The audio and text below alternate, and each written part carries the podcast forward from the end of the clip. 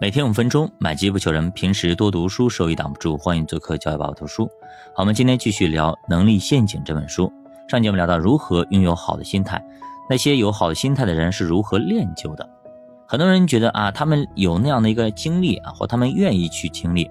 那么很多人觉得啊，我现在已经这样子了，该怎么转变啊这种心态呢？对吧？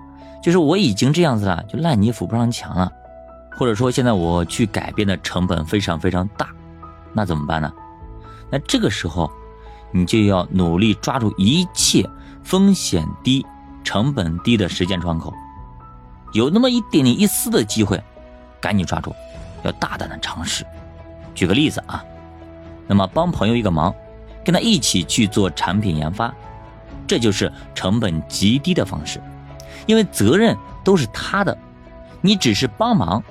但是在帮忙的过程中，你呢就会获得很大的提高，起码知道这个项目的流程它是怎么走的。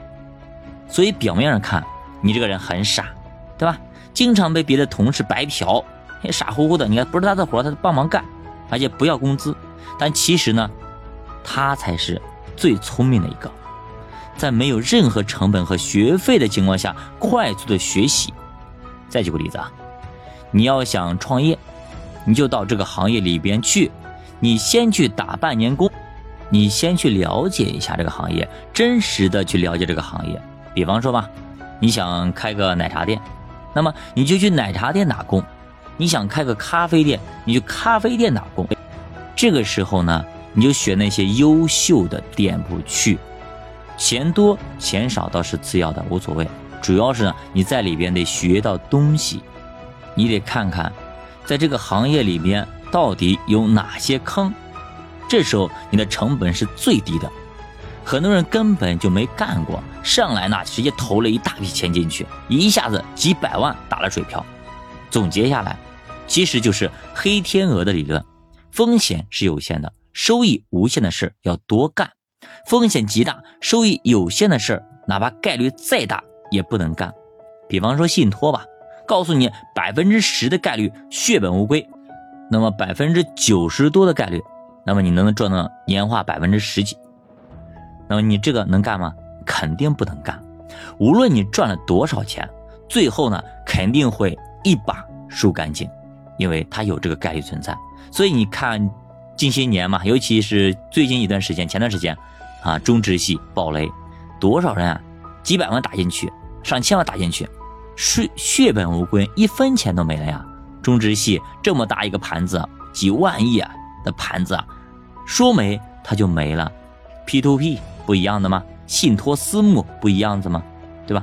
作者也引用了李小龙的话：要像水一样，不要纠结于具体的形状，要抓住本质。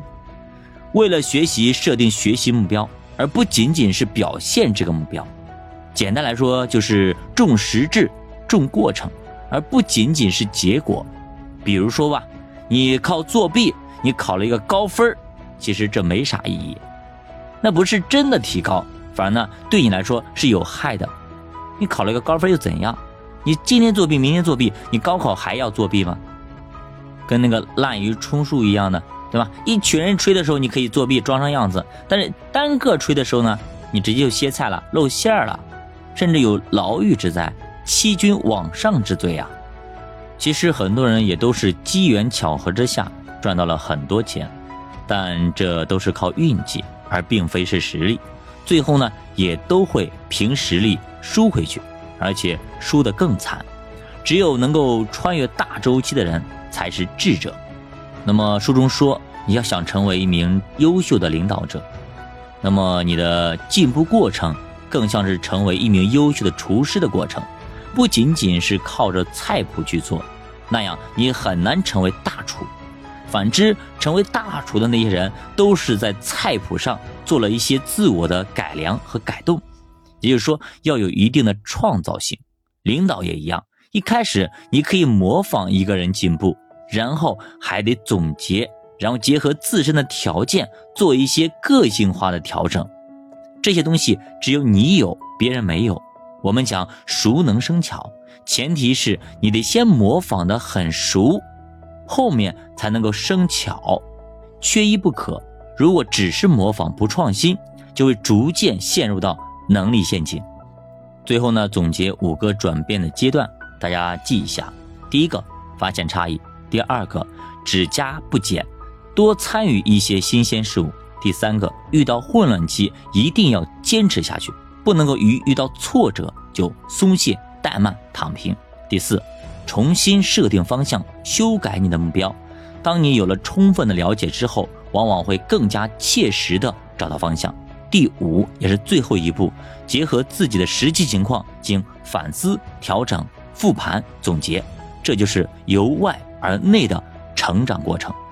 对于人的一生来说，改变更为重要，但是改变期要比稳定期更短，通常只有三年左右。所以你有多少个改变期，就决定了你最后的高度。而改变期往往会让你感到无比的艰难和痛苦，只有稳定期才是轻松惬意的。所以日子过得太顺，说明你正在走下坡路；只有在那些困难的事情上的时候，说明你才在成长。总之四个字：行动起来。先转变角色，再努力成长。这本书主要讲的就是这个道理。在岸上，你永远也学不会游泳。你的天赋如果长时间没有升级，就会逐渐的沦为平庸；长时间干着同样的事情，也会逐渐被这个世界所淘汰。教我读书，陪你慢慢变富。咱们下节再见。